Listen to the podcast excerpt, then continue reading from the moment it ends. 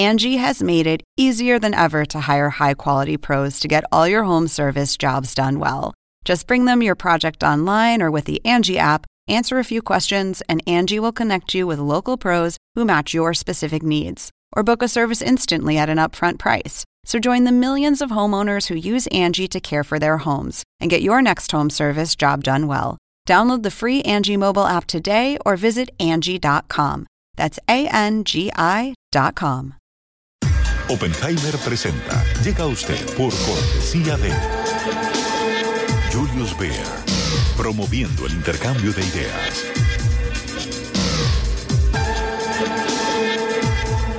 Banco Falabella. Hablamos mirándote a los ojos.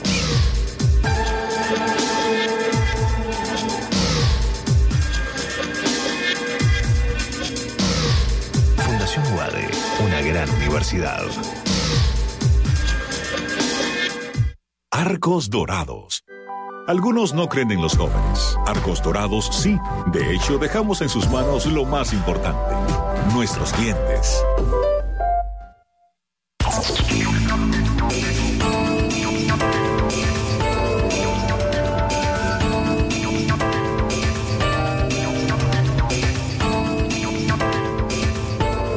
Hola, ¿qué tal? ¿Cómo les va? Soy Andrés Oppenheimer. Gracias por acompañarnos. La noticia del momento es la cumbre de las Américas en Lima, Perú, con la participación de los jefes de Estado de casi toda América Latina y el vicepresidente de Estados Unidos, Mike Pence. El tema oficial de la cumbre ha sido el combate contra la corrupción. Y el tema no podría estar más caliente. Apenas hace unos pocos días, antes de la cumbre en Brasil, fue encarcelado bajo cargos de corrupción el expresidente Luis Ignacio Lula da Silva. Poco antes había renunciado el expresidente de Perú, Pedro Pablo Kuczynski, el presidente del país anfitrión, también en medio de acusaciones de corrupción que él ha negado. ¿Estamos viendo un avance impresionante en la lucha contra la corrupción? ¿O estamos viendo una politización de la justicia, como dicen, como alegan el expresidente Lula, el expresidente Kuczynski, la expresidenta Dilma Rousseff y tantos otros funcionarios de varios países que están siendo investigados por corrupción pero niegan haber hecho nada ilegal? ¿Y van a mejorar los mecanismos de la lucha contra la corrupción después de la cumbre de Lima? Le vamos a preguntar todo esto y mucho más a varias figuras claves con quienes hablamos en el marco de la Conferencia de las Américas organizada por el Miami Herald en Miami pocos días antes de la cumbre. Y además de hablar sobre la corrupción, también les vamos a preguntar, por supuesto, sobre estos nuevos datos escalofriantes que muestran que América Latina tiene algunos de los índices de violencia más altos del mundo y sobre qué harán los países después de la cumbre sobre la crisis de Venezuela. Vamos a empezar hablando de todo esto con el secretario general de la Organización de Estados Americanos, Luis Almagro. Más tarde vamos a ver lo que nos dijo el ministro de Relaciones Exteriores de Perú, Néstor Popolicio, el canciller del país anfitrión, eh, anfitrión de la cumbre y uno de los principales organizadores del evento. Y también vamos a tener con nosotros al director para América Latina del Banco Mundial, Jorge Familiar. Y en nuestros estudios, para comentar lo que nos dijeron todos ellos, vamos a tener a la analista política y ex ministra de la Secretaría de la Presidencia de Venezuela, Beatriz Rangel. Bueno, empecemos con la entrevista que le hicimos al secretario general de la OEA. Veamos.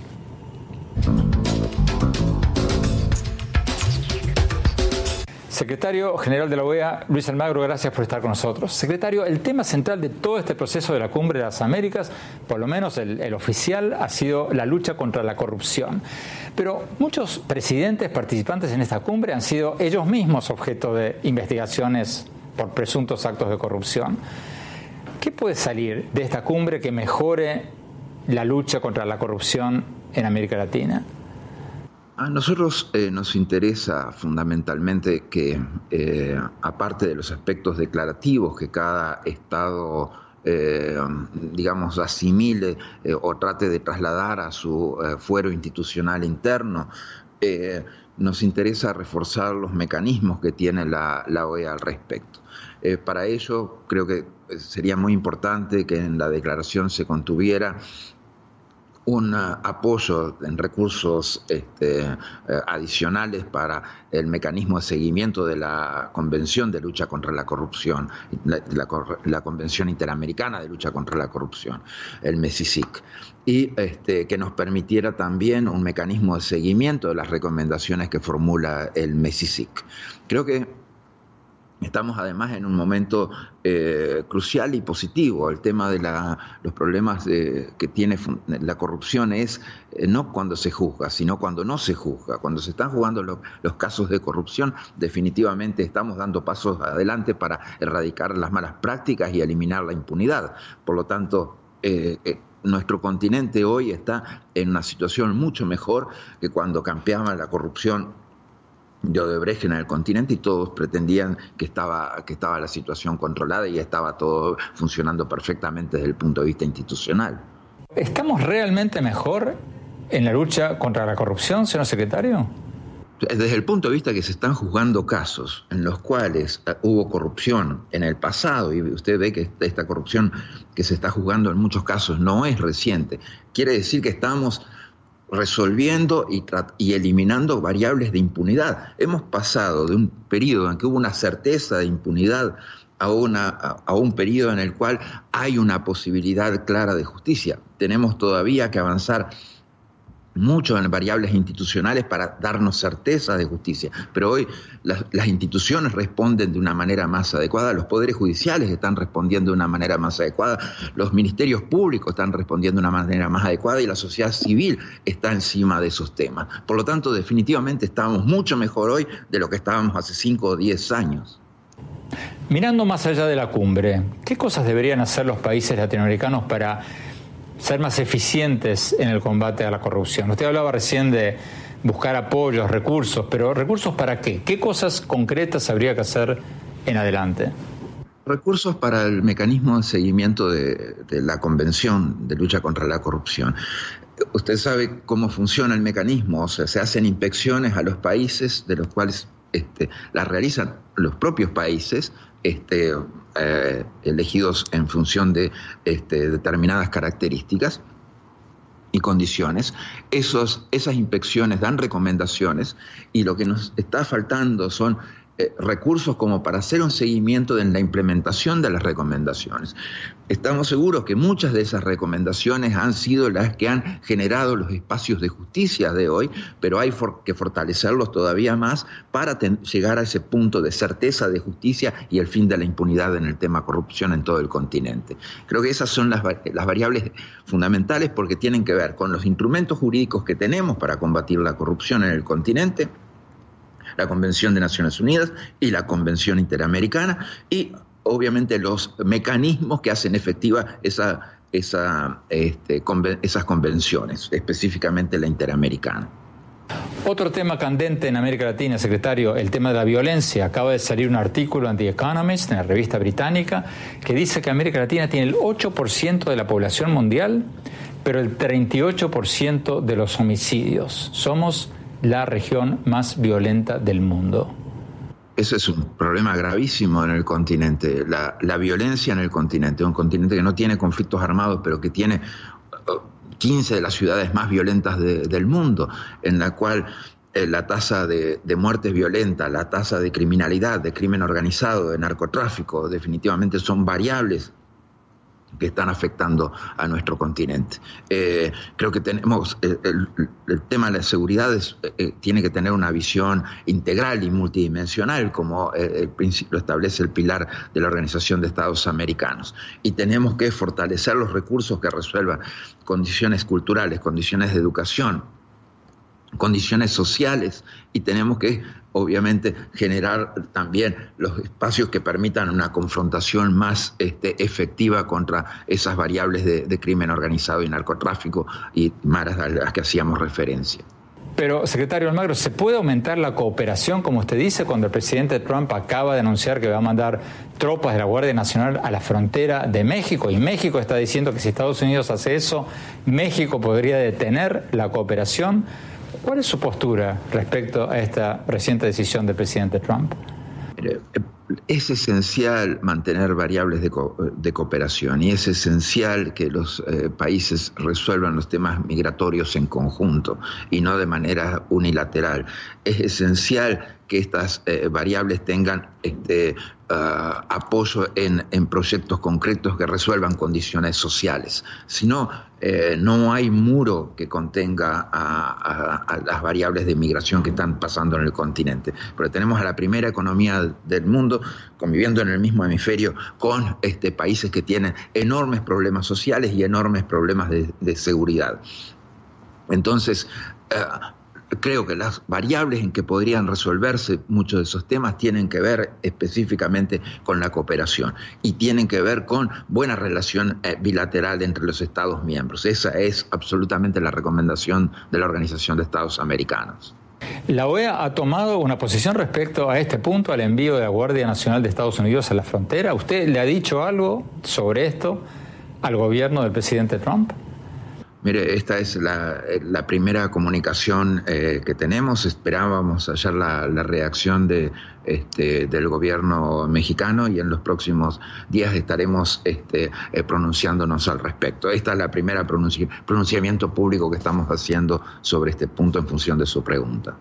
Ni el presidente Trump ni eh, su ex secretario de Estado han pisado la OEA todavía.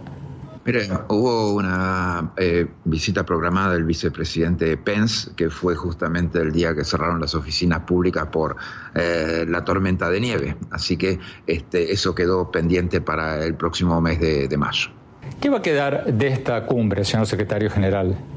Espero que se apruebe la declaración de Lima, espero que se apruebe en, la declaración eh, fortalecer el mecanismo de seguimiento de lucha contra la corrupción, espero que los estados internalicen las recomendaciones que MESISIC ha venido haciendo en este tiempo y las variables que surgen de, la presente declaración y espero que en el diálogo de, de alto nivel sean tratados los principales temas políticos del continente, específicamente el caso venezolano y definitivamente también la sucesión no democrática en Cuba. Beatriz Ángel, el secretario general de la OEA nos acaba de decir que en América Latina estamos mucho mejor, sus palabras, que hace 5 o 10 años en lo que hace a la lucha contra la corrupción. ¿Cierto o falso? Estamos mejor desde el punto de vista de la transparencia, en el sentido que se están viendo los, los efectos de, en todos los procesos públicos que llevan a la corrupción. En ese sentido estamos mejor, pero no estamos mejor en prevenirla y este, tener muchísimo más adhesión al Estado de Derecho, porque lo que pasa en América Latina no es que no haya leyes, no es que la corrupción no esté regula eh, no esté combatida a través de una cantidad de regulaciones y de mecanismos legales, es que la gente no le hace caso. Entonces, y como no ha habido ninguna enjuiciamiento, ningún enjuiciamiento a los incursos en corrupción. Bueno, ha habido varios, han caído varios pero eso ha sido muy reciente, eso ha sido muy reciente, pero hasta, hasta hace cinco años la gente quedaba impune. En ese sentido estamos mejor. Entonces, en ese sentido es que estamos mejor. Tenemos que ir a un corte. Cuando volvamos, vamos a ver lo que nos dijo el canciller del país, anfitrión de la cumbre, Néstor Popolicio, canciller de Perú. No se vayan, ya volvemos. Hablamos mirándote a los ojos para decirte que la mejor forma de lograr tus proyectos es ahorrando. ¿Qué harías si ahorraras todos los meses? Mm, me compraría un unicornio, muchos ponis, una moto. Iría a la luna, una nave espacial y construiría un cohete un gatito chico, un hermanito vestido aprendería a volar. Aprendamos la importancia del ahorro para que nunca dejemos de soñar. Banco Falabella, hablamos mirándote a los ojos.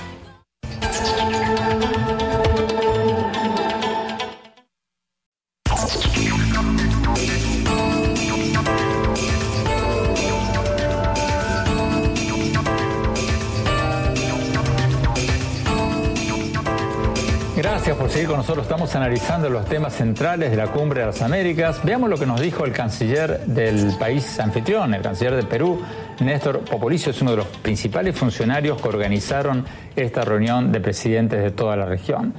Veamos lo que nos dijo.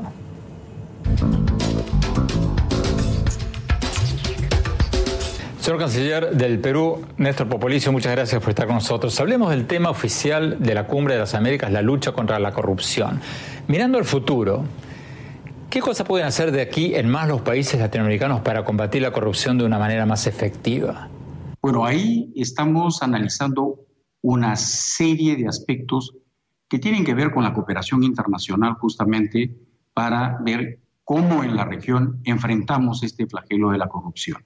Un aspecto que puede ser muy concreto es promover la transparencia en la rendición de cuentas, en la contabilidad de todos aquellos recursos que se dan para las campañas electorales, que estos sean bancarizados, ¿no? Y que además haya una participación de la sociedad civil, que haya transparencia de la información, ¿no? Y que definitivamente puedan ellos hacer digamos, un seguimiento muy cercano de cada uno de sus gobiernos sobre las cosas que se están haciendo. Esa veeduría ciudadana puede ser muy efectiva para la rendición de cuentas en cada uno de nuestros países. Pero además tenemos la cooperación de carácter judicial, policial, de las fiscalías, de las unidades de inteligencia financiera y todas las autoridades administrativas involucradas en la lucha contra la corrupción. O sea que lo que queremos en esta ocasión es no tener una declaración, queríamos tener un documento con acciones concretas y que puedan ser eficaces en el combate a la corrupción en la región. Usted mencionaba algunos ejemplos de eso. ¿Podría explicarnos un poco más a fondo, por favor? Porque usted hablaba, por ejemplo, de bancarizar los fondos de campaña en las campañas electorales. ¿Qué significa eso? ¿Cómo se puede legislar la bancarización de las contribuciones de campaña? Yo creo que eso corresponde a cada uno de los eh, congresos de nuestros países que están justamente revisando toda la legislación electoral y en la gran mayoría de los casos los aportes a campañas electorales o donaciones que se hacen no necesariamente se hacen por el sistema bancarizado. Y podría haber una obligación, en el caso que así lo decían, lo decían los congresistas, para que eso se haga. Y al hacerse, obviamente, tendremos mucho más transparencia de quiénes son los que están aportando a las campañas electorales. Usted recién mencionaba también la cooperación policial y judicial entre los países. ¿Qué pueden hacer los países que no estén haciendo ahora? Mire usted, ahí tenemos aspectos que van desde la cooperación que debe existir en los países para agilizar las extradiciones de aquellas gentes que han cometido un delito y se encuentran fuera de nuestro territorio. Y esa cooperación judicial tiene que ser mucho más ágil, mucho más eficiente, para que tengamos resultados concretos y así luchar contra la impunidad. O sea, mayor cooperación judicial en los países para afrontar, por ejemplo, casos como el que se dio de Odebrecht. Exactamente, exactamente, usted lo ha dicho bien. Hablemos de otro tema que está muy candente, canciller, en América Latina, que es la violencia. Acaba de salir un informe según el cual América Latina tiene el 8% de la población mundial, pero el 38% de los homicidios. Somos la región más violenta del mundo. Los países que han venido a esta cumbre han hablado de eso, están proponiendo algo. Mire, el aspecto fundamental de la cumbre en términos de debate es la gobernabilidad democrática para hacer frente a la corrupción. Pero no descartamos que surja cualquier otro tema en el contexto del diálogo privado que tengan los jefes de Estado. El tema que usted menciona es realmente de suma importancia. Todos nuestros países están enfrentando problemas con respecto a la seguridad ciudadana. Es una prioridad del gobierno del presidente Martín Vizcarra atacar de manera mucho más eficiente todos los aspectos de la violencia y tratar de ver cómo las fuerzas policiales con la sociedad civil conjuntamente nos ponemos a trabajar para que haya menos violencia y más seguridad en nuestros países. Canciller, su país, Perú, ha sido un país líder en los esfuerzos para restaurar la democracia en Venezuela. Preside el Grupo de Lima, el grupo de los 14 países de México, Brasil, Argentina, Colombia, los países que piden un retorno a la democracia en Venezuela. Pero la gran pregunta es, el nuevo gobierno del presidente Martín Vizcarra, que asumió hace muy pero muy poco. ¿Va a seguir con ese activismo en materia de Venezuela o va a estar tan consumido por sus problemas internos, salir de la crisis política que acaba de atravesar Perú, que no va a poder tener ese nivel de activismo en política exterior? Mire, lo que yo le puedo decir con mucho énfasis, que un aspecto tanto de política interna como de política exterior del Perú, y que es una política de Estado, es la defensa y la promoción y protección de los derechos humanos. En ese contexto, usted ha visto que en el año 2001 el Perú fue uno de los principales impulsores de la Carta Democrática Interamericana. En ese contexto, nosotros hemos continuado nuestra acción internacional para defender la democracia en la región. Y justamente la constitución del Grupo de Lima significa eso, ver cómo podemos coordinar con los países de la región acciones concretas para que se encuentre una solución dialogada, democrática, para la crisis tanto política, económica y humanitaria que tiene Venezuela. Tenemos que ir a un corte. Cuando volvamos, vamos a ver lo que nos dijo el canciller de Perú sobre la crisis de Venezuela. No se vayan, ya volvemos.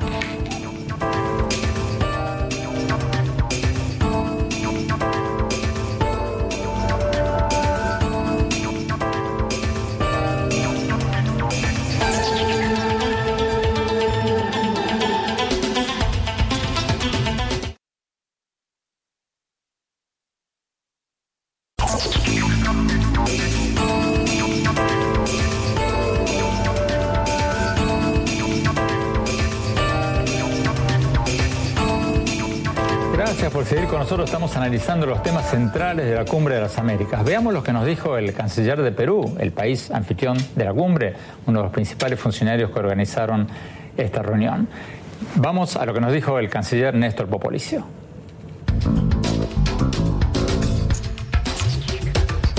Canciller, el presidente Maduro de Venezuela ha convocado elecciones para el 20 de mayo, proscribiendo partidos políticos, proscribiendo, inhabilitando a líderes políticos de la oposición. Ustedes en el Grupo de Lima y la oposición venezolana ya han dicho que no van a aceptar los resultados de esas elecciones. ¿Qué más pueden hacer ahora los países latinoamericanos, el Grupo de Lima, para ayudar a restaurar la democracia en Venezuela? ¿Qué más que eso pueden hacer?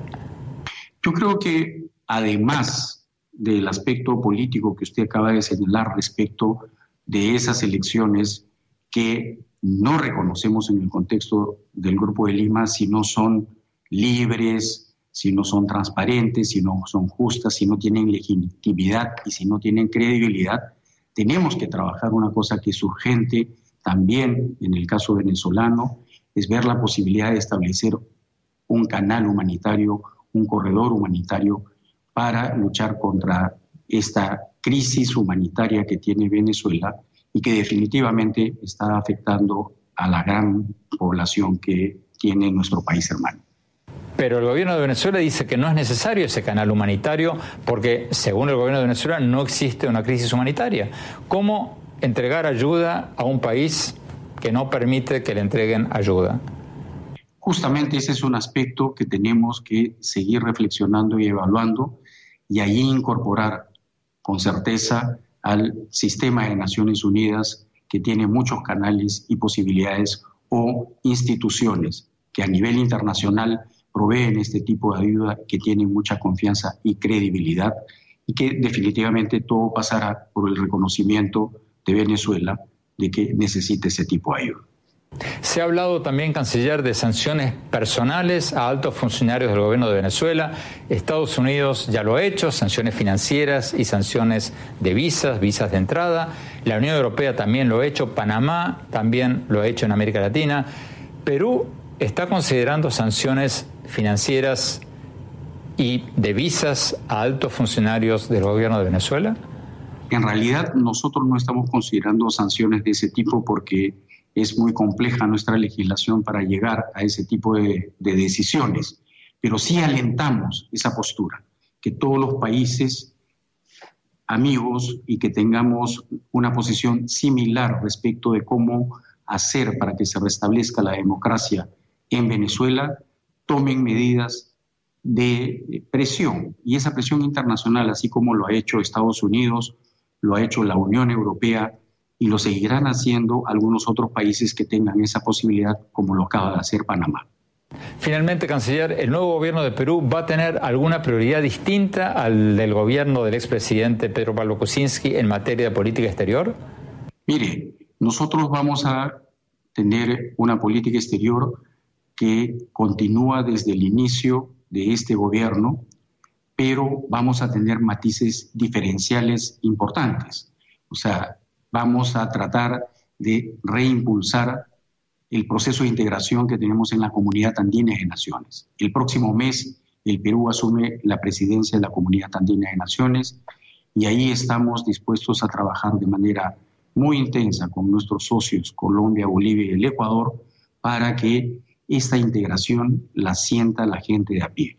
Adicionalmente, tendremos la presidencia a partir de julio de la Alianza del Pacífico, que como usted sabe es una apuesta estratégica del país que está referido a un proceso de integración profunda, no basado en la proximidad geográfica, sino en las afinidades de gobernabilidad democrática y de apertura económica hacia el mundo, con una proyección hacia el Asia-Pacífico y definitivamente estamos apostando a que esta negociación que hemos empezado con cuatro países importantes como Canadá, Nueva Zelanda, Singapur y Australia concluya prontamente para tener cuatro estados asociados a la Alianza del Pacífico que le den un mayor peso y viabilidad a todo aquello que estamos haciendo para tener un libre comercio y más mercados para los productos de nuestros países. Patricia Ángel, el canciller de Perú, Néstor Popolicio, nos decía recién que hay que establecer un canal, un corredor humanitario para ayudar a los venezolanos que están pasando por esta crisis. Ahora, ¿es viable eso cuando el gobierno del presidente Maduro no lo quiere y dice que no hace falta porque según él no hay una crisis humanitaria en Venezuela? ¿Es viable esto? Es viable colocando toda la ayuda humanitaria fuera de las fronteras de Venezuela.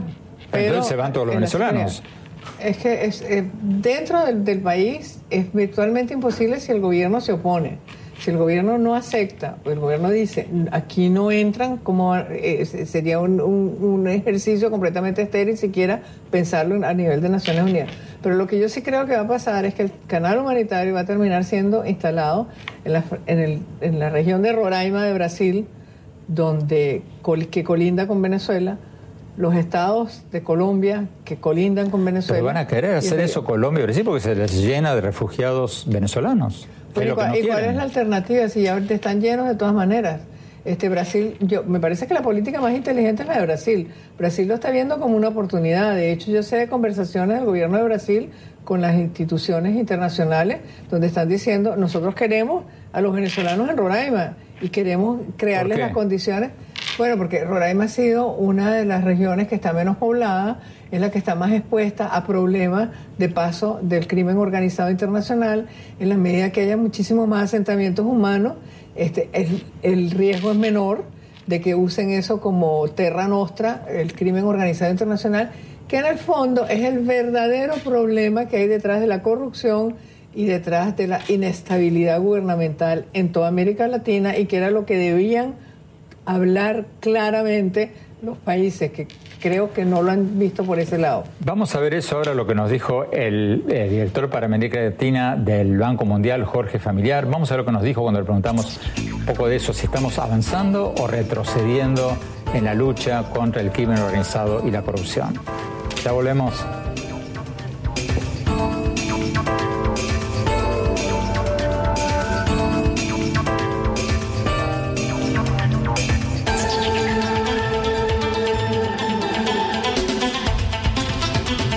Penguin Random House y Editorial Debate presentan el nuevo libro de Andrés Oppenheimer, Crear o Morir, la esperanza de América Latina y las cinco claves de la innovación el gran éxito que cierra la trilogía iniciada con cuentos chinos y basta de historias.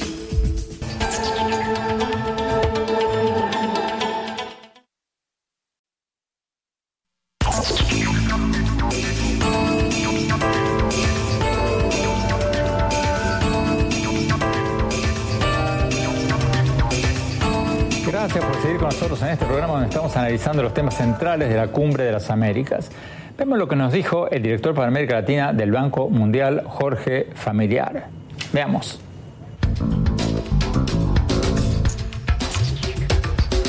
Doctor Jorge Familiar, director para América Latina del Banco Mundial, gracias por estar con nosotros. Doctor Familiar, el tema central, oficial por lo menos, de la Cumbre de las Américas ha sido la lucha contra la corrupción. El caso Odebrecht ha salpicado a casi una docena de países, ya hay presidentes destituidos, presidentes investigados, presidentes fugados. ¿Estamos haciendo progreso en la lucha contra la corrupción o estamos cada vez peor? Andrés, muchas gracias por la invitación a tu programa. Déjame eh, compartir contigo y con tus con tu auditorio cómo veo la situación. Primero, yo no creo que hoy haya más corrupción en América Latina de la que había antes. ¿Qué es lo que ha cambiado? Lo que ha cambiado es que en América Latina hubo una muy profunda transformación social. Tenemos más gente viviendo en la clase media, gente que vio su forma de vida mejorar cuando tuvimos épocas de alto crecimiento que se tradujeron en empleo y en reducción de la pobreza. Esa gente tiene aspiraciones. Llevamos ya algunos años viviendo con recursos públicos más escasos y esas aspiraciones requieren de mayores y de mejores servicios y por lo tanto la tolerancia por la corrupción de nuestras sociedades es de cero. Eso por una parte. Por otra parte, lo que vemos es que han salido estos eh, casos de corrupción y hay una respuesta por parte de los sistemas judiciales. Yo creo que esto es algo bueno. Cuando hay consecuencias para actos que son negativos, eso hace que las conductas cambien hacia adelante. Por lo tanto, creo que estamos en un punto de inflexión en la región. Estamos en un punto de inflexión en la región. Porque por un lado, el concluir de que hay investigaciones, de que se está persiguiendo a los presidentes, de que se están eh, denunciando y encontrando los culpables de casos de corrupción y que se estén se esté castigando a los culpables, obviamente es bueno, es una señal de fortaleza de las instituciones. Pero por otro lado hay quienes dicen que nuestras instituciones tienen muchas falencias y que en algunos casos esto se presta a persecuciones políticas. Eh, casi todos los presidentes que han sido acusados de corrupción dicen eso. ¿Qué dices de eso? A mí me parece que el mensaje de la sociedad es muy, es muy claro. Hay aspiraciones y hay eh, demandas muy válidas de la sociedad de tener más transparencia, de tener más rendición de cuentas, de tener instituciones eh, más sólidas. En efecto, hay una pérdida de confianza respecto de las, de las instituciones, incluso de la democracia. Y lo que corresponde ante este entorno es más reformas, no menos. Seguir avanzando en la, en la eh, dirección correcta. Se requiere de seguir trabajando en estos caminos de transparencia, de rendición de cuentas, y, no le veo mucha, eh, mucha marcha atrás. Concretamente, ¿qué cosas tendrían que hacer los países latinoamericanos para luchar más efectivamente contra la corrupción? No solo para firmar declaraciones contra la corrupción, sino realmente para tomar medidas efectivas para disminuir este flagelo creo que es un tema multidimensional, o sea, no basta con decir vamos a fortalecer los procesos judiciales y la independencia de las instituciones que se encargan de combatir estos casos. Eso es, eso es importante, desde luego, y, queda mucho trabajo por hacer en muchos de nuestros países al respecto. Pero creo que la, la, agenda tiene que ser mucho más amplia. Tiene, toca, por ejemplo, en los modelos y las formas de interacción entre los ciudadanos y el gobierno. Si tener la autorización para abrir una empresa toma 120 días y 70 trámites, esos son 120 días y 70 oportunidades para, para pedir un soborno. Pedir un soborno. Entonces, tal vez si reducimos esos tiempos, si eficientamos y aprovechamos nuevas tecnologías en la interacción entre el Estado y los gobernados, eh, podemos ganar eficiencias que van eh, eh, mucho más allá de, de productividad, digamos. ¿no?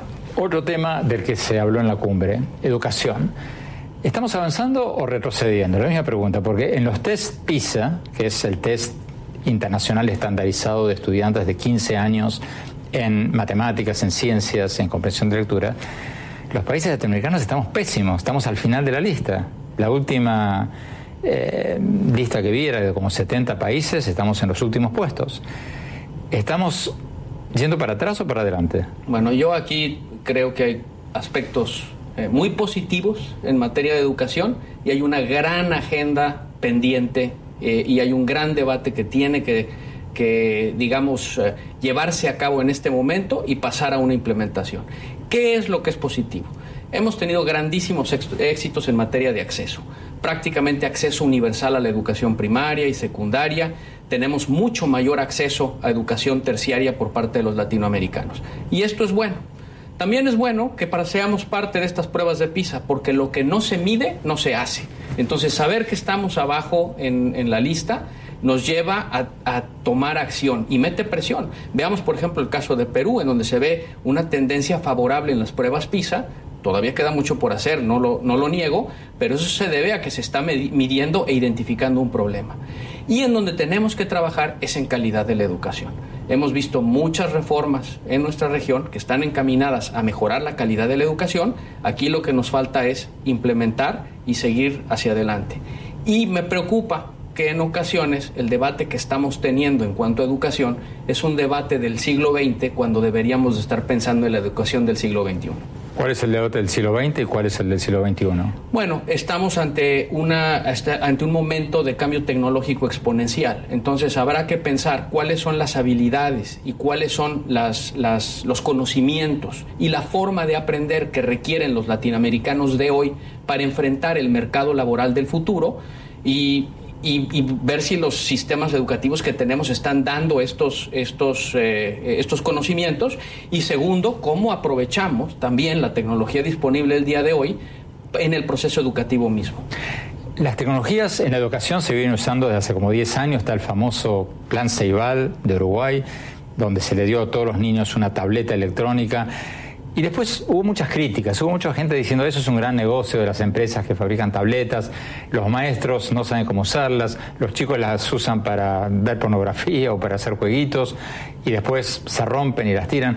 Bueno, ¿cuál es la evaluación de ustedes, no solo de este plan, sino de todos los planes que se han usado de darles tabletas electrónicas a los niños en las escuelas? Bueno, la evaluación del plan Ceibal en específico es positiva. Ahora, es válido que decir que lo que cuenta no es solo entregar un aparato, una tableta o una laptop, eso no es lo que cuenta.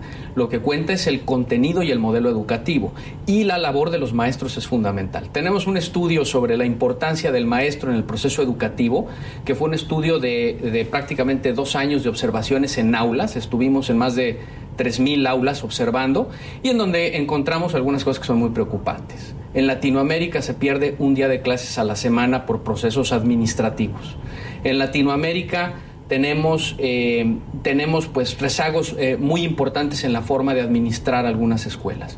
Cuando se tiene un buen maestro, el resultado en calidad y en el resultado en educación es mucho mayor que cuando no se tiene un buen maestro. Entonces hay una agenda pendiente para seleccionar mejor a los maestros, capacitar mejor a los maestros, evaluar mejor a los maestros y desde luego compensar mejor a los maestros. Tenemos que ir a un corte. Cuando volvamos, seguimos hablando con el director para América Latina del Banco Mundial y después mi reflexión sobre la lucha contra la corrupción en América Latina. Ya volvemos.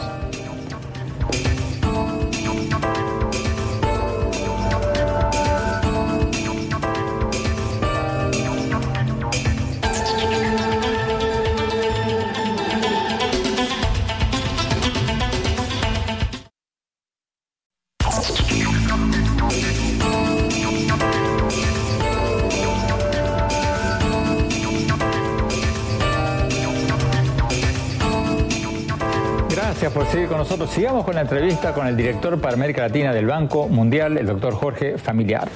Veamos.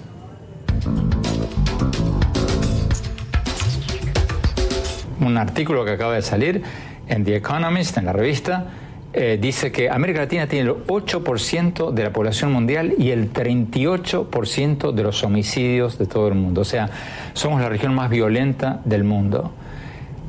¿Tiene solución eso?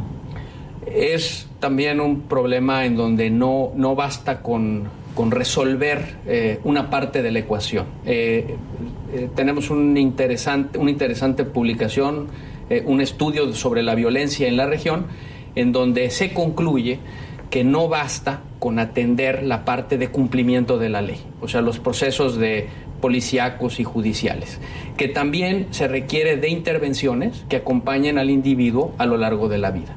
Entonces, eh, pues es una agenda claramente compleja en la que seguimos teniendo más preguntas que, respuestas de todos los elementos que hacen de una intervención que sea exitosa eh, y, eh, y tiene muchas dimensiones, ¿no? Desde rediseño de áreas urbanas, desde educación, desde generación de empleo y oportunidades.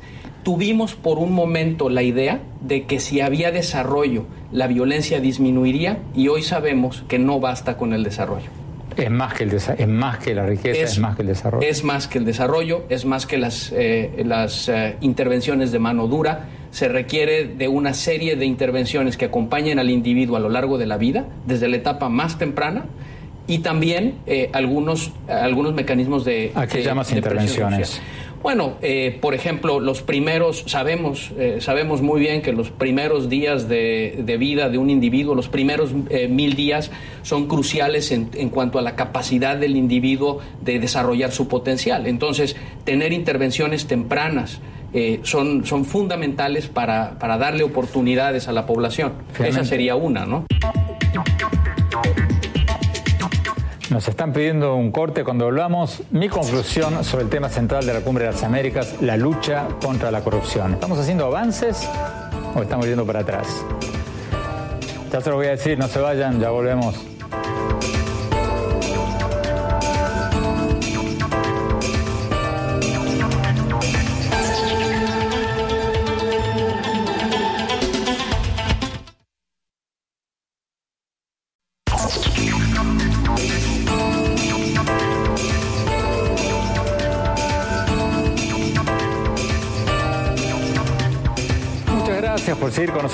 Mi conclusión sobre el tema del que hablamos hoy, el tema central de la Cumbre de las Américas que se celebró en Perú, la lucha contra la corrupción. Yo creo que muchos de ustedes deben haber levantado las cejas cuando escucharon nuestro programa de hoy al secretario general de la OEA, al canciller de Perú y al director para América Latina del Banco Mundial decir que estamos mucho mejor que antes, mucho mejor que hace 5 o 10 años en lo que hace al combate contra la corrupción. Tienen razón, mi instinto de periodista escéptico me dice que no, que estamos igual o peor que antes. Porque uno lee cualquier diario y se encuentra con que acaban de encarcelar por acusaciones de corrupción a Lula, el expresidente de Brasil. Pocos días antes había renunciado el expresidente de Perú, Pedro Pablo Kuczynski, en medio de acusaciones de corrupción. El expresidente peruano, Yanta Humala, sigue preso. Antes habían caído la presidenta de Brasil, Dilma Rousseff, el ex vicepresidente de Ecuador, tantos otros bajo acusaciones similares que todos ellos niegan. Pero, pensándolo bien, quizás sea cierto lo que decían nuestros invitados de hoy, que lo que ha aumentado no es tanto la corrupción, sino el hartazgo de la gente con la corrupción. O sea, no es que haya aumentado tanto la corrupción, sino que se acabó la tolerancia de la gente con la corrupción. Y eso está bien, eso está muy bien. Ahora hay que hacer varias cosas. Primero, como nos decía el canciller de Perú, hay que transparentar el financiamiento de las campañas políticas, haciendo obligatorio que se realicen por operaciones bancarias y no en efectivo por abajo de la mesa. Segundo, hay que globalizar la lucha contra la corrupción para que los países compartan información bancaria y policial. Y tercero, quizás lo más importante, hay que dar el ejemplo desde lo más alto del poder. Y en eso, como lo dije en una reciente columna del Miami Herald, estamos retrocediendo, incluso en Estados Unidos, donde muchos nos preguntamos si está bien que el presidente Trump, por ejemplo, no haya vendido sus hoteles antes de asumir su cargo. Porque es un gran interrogante si está bien que Trump invite a los jefes de Estado de China y de Japón a su hotel de Mar-a-Lago en Palm Beach, atrayendo a periodistas de todo el mundo y que promocione así sus hoteles en lugar de invitar a los presidentes extranjeros a la residencia presidencial de Camp David, como lo han hecho sus antecesores. Hay que predicar con el ejemplo. Resta mucho por hacer en América Latina y también en Estados Unidos. Bueno, espero que les haya interesado el programa de hoy. Los invito a visitar mi blog andresopenheimer.com. Si se registran ahí, les vamos a mandar por email mis columnas y nuestros más recientes programas de televisión. Les recuerdo, la dirección de internet es andresopenheimer.com. Y por supuesto, síganos también en nuestro Twitter, arroba OpenheimerA, y en nuestra página de Facebook. Muchas gracias. Hasta la semana que viene.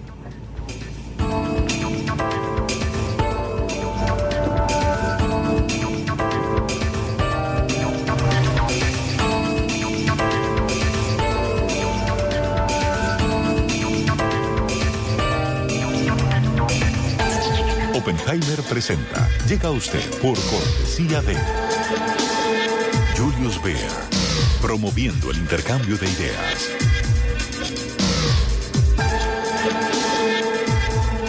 Banco Falabella. Hablamos mirándote a los ojos.